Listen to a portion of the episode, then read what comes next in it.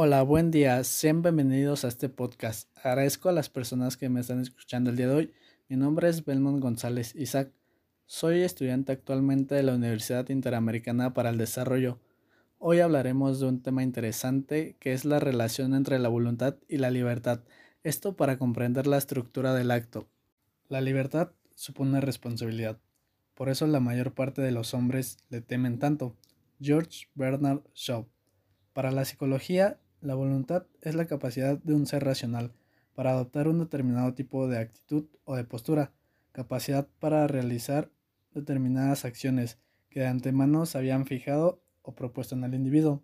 En este sentido, la voluntad puede entenderse como la capacidad consciente para planificar el propio comportamiento, para fijarse una serie de metas y por lo tanto para establecer la propia escala de valores. En filosofía, la voluntad ha derivado en diferentes campos. En ese devenir, los temas centrales de discusión han sido Dios y la razón. En esta sesión abarcaremos al tema de la voluntad analizada desde la ética, que centra su atención en los actos humanos conscientes y voluntarios de los individuos que afectan a otros, sean un individuo o un grupo. El objetivo del análisis de la ética está orientado en el debe ser acto moral o acto humano, más que del ser, valor absoluto de la persona o valor ontológico. El acto humano se analiza a través de la voluntad y la libertad. Mediante estas facultades que ejerce el ser humano, se puede cuestionar si ha obrado bien o lo ha hecho mal.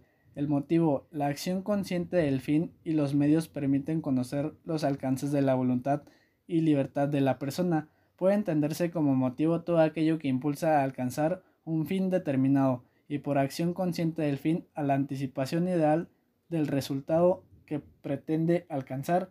La conciencia de un fin y la decisión de alcanzarlo convierten el acto humano o moral en un acto voluntario, un acto realizado en libertad, en tanto la decisión de realizar un fin presupone su elección entre otros. Un acto bueno es según la ética teleológica el que cumple con su fin, el que alcanza su finalidad, más el acto superior a todos los demás por estar en manos de las personas es el acto libre. La libertad es uno de los valores universales más apreciados en relación con el perfeccionamiento personal y la relación del hombre. Sin la libertad perderíamos la oportunidad de encontrar el sentido a nuestra vida.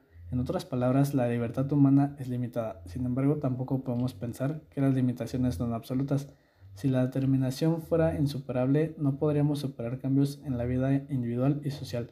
El ser humano, al ser un ente biológico, está en continua lucha de elecciones entre la satisfacción personal y el bienestar de sus congéneres. La estrategia para contribuir en la formación de la voluntad es procurar en los jóvenes la dirección de metas a las cuales aspirar, cultivar la espiritualidad, volver al humanismo que busca el bien colectivo y el propio, el trabajo para la formación de la voluntad implica que el individuo sea crítico para encontrarse a sí mismo, cuestionar las prácticas personales, fomentar el ejercicio de la libertad, tener un propósito en la vida. Dicha voluntad puede educarse considerando elementos basados en la formación y paso del tiempo, pues se requiere de tiempo para poder desarrollar inteligencia y tomar decisiones asertivas en función de nuestras necesidades también para poder discernir y tomar decisiones correctas. Por último, hacer una retrospectiva de los resultados obtenidos derivados de las decisiones tomadas, lo cual implica tiempo para observar, reflexionar y analizar. Otros elementos son el aprender a vivir la libertad y formarse para el amor.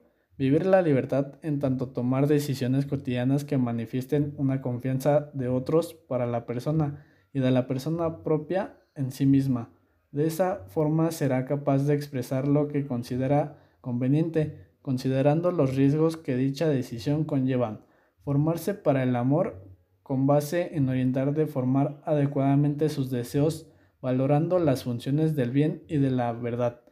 Buscar el bien y desarrollo del otro, así como reconocer que se adquiere un compromiso con otro ser humano que posee libertad y voluntad propia la tarea del ser humano hoy es construir relaciones en equilibrio y en equidad, donde ambos se procuren el bien. Por otra parte, ser feliz y alcanzar la realización sigue siguiendo una responsabilidad personal, no del otro.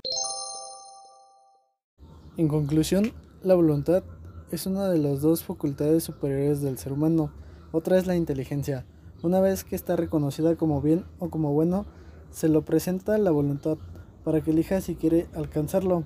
En ocasiones la persona opta por un mal y esto sucede porque lo ha visto permanentemente como un bien. Para decidir si quieres el bien existen etapas en las que tu inteligencia y la voluntad intervienen. Hasta aquí concluye este tema de análisis. Nos vemos hasta la próxima. Gracias.